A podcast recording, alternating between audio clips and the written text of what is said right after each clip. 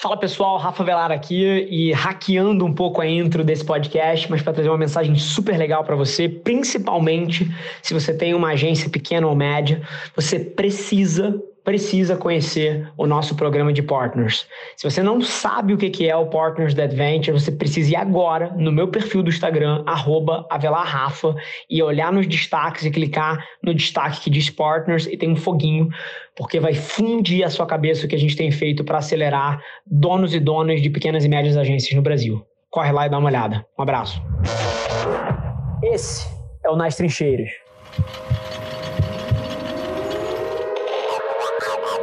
Melhor forma de você aumentar vendas no século 21 é entendendo qual é a plataforma de conteúdo digital que mais funciona para você, com base no seu público-alvo, no seu demográfico, nos seus objetivos. Uma vez que você entenda qual é a plataforma ou as plataformas que você precisa estar presente, qual é o formato de conteúdo que você vai brilhar, ou seja, se é texto, se é foto, se é vídeo ou se é áudio. Cada negócio tem uma dinâmica específica que pode favorecer um ou outro. Produção em escala de conteúdo para essas plataformas plataformas 100%. 100% não é 98, não é 97, não é 95.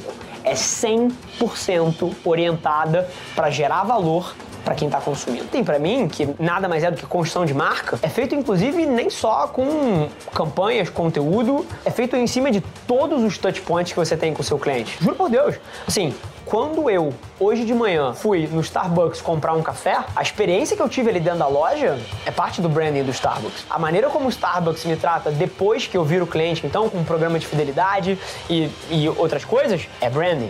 Então, branding é basicamente tudo entre você e o seu cliente é uma oportunidade de construção de marca. Seja conteúdo, seja uma campanha, seja a forma como as pessoas na sua empresa atendem a porra do telefone, seja o seu pós-venda, o seu produto ser bom, que gera boca a boca, tudo isso é de marca. E tem uma, um discurso muito bonito de branding em termos de imagem, etc. Cara, isso é a maior miopia que existe. Tudo entre você e o seu cliente é branding.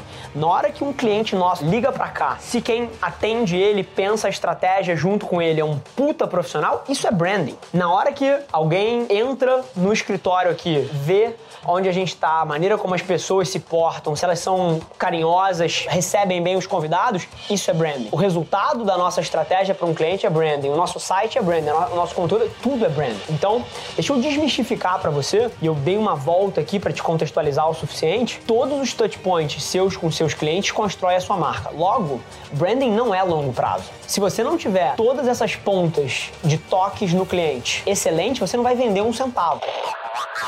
A maioria dos livros, se você pegar a maioria do que os especialistas dizem, eles vão sim separar várias plataformas diferentes e estratégias de marketing digital entre curto, médio e longo prazo. É o que eles chamam de funil. É você primeiro atrair as pessoas, converter as pessoas, se relacionar com as pessoas. Então, é um framework, é um modelo muito famoso e aí você poderia colocar que uma ferramenta de curto prazo seria Google AdWords, uma ferramenta de médio prazo para você educar o seu mercado sobre os problemas, você poderia usar Facebook Ads. E uma ferramenta de longo prazo para branding poderia ser o seu website, um blog. Então você pode sim segmentar assim, mas eu acho isso extremamente limitador, porque eu acho que com criatividade você pode usar todas as plataformas e todas as formas de marketing digital, seja marketing de conteúdo, seja SEO, seja marketing de ferramenta de busca, todas elas podem ser usadas de uma forma criativa e até fazendo um ping-pong com o, o offline para gerar resultados diferenciados. Então acho que criatividade é fundamental aí e você se limitar a colocar certos softwares, certas ferramentas e certas estratégias em caixinhas vai limitar o teu resultado e você, você vai ser só mais um executando a mesma estratégia que todo mundo executa. E a forma como eu queria que você enxergasse isso e a forma como eu queria que você no começo da sua carreira passasse a enxergar marketing digital é exclusivamente por duas coisas: valor e atenção. Porque independente da sua pergunta ter sido ah, médio prazo, curto prazo ou longo prazo, eu tenho certeza que você tem objetivos de negócio com o marketing digital.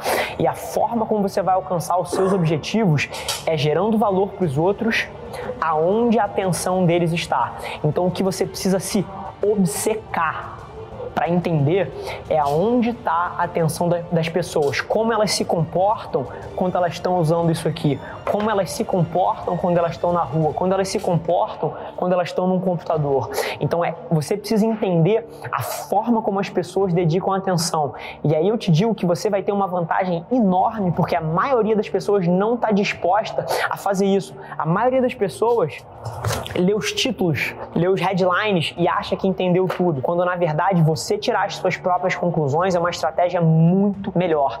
E eu te dou um exemplo grande disso, é que a maioria das empresas ignora a forma como as pessoas consomem informação e consomem mídia hoje em dia e tem empresas gastando bilhões em propaganda de TV, quando na verdade na hora que a propaganda entra na TV, a primeira coisa que todo mundo faz é dar mute na TV e olhar para o Facebook, e olhar para o Instagram e, e abrir um vídeo no YouTube e só volta a assistir a hora que o programa volta, então até troca de canal. Então tem uma quantidade de verba desproporcional sendo desperdiçada na TV por ignorância da forma como as pessoas consomem mídia hoje em dia. Te digo para você, você vai precisar ficar obcecado em entender como a atenção das pessoas está sendo gasta, aonde estão os olhares delas, em que momento. Então essa é uma coisa. E a segunda coisa é que você vai ter que usar essa sua compreensão de como as pessoas dedicam a atenção delas, como as pessoas gastam o tempo delas e como elas consomem mídia para gerar valor para elas. Independente da sua estratégia ser de curto, de médio ou de longo prazo,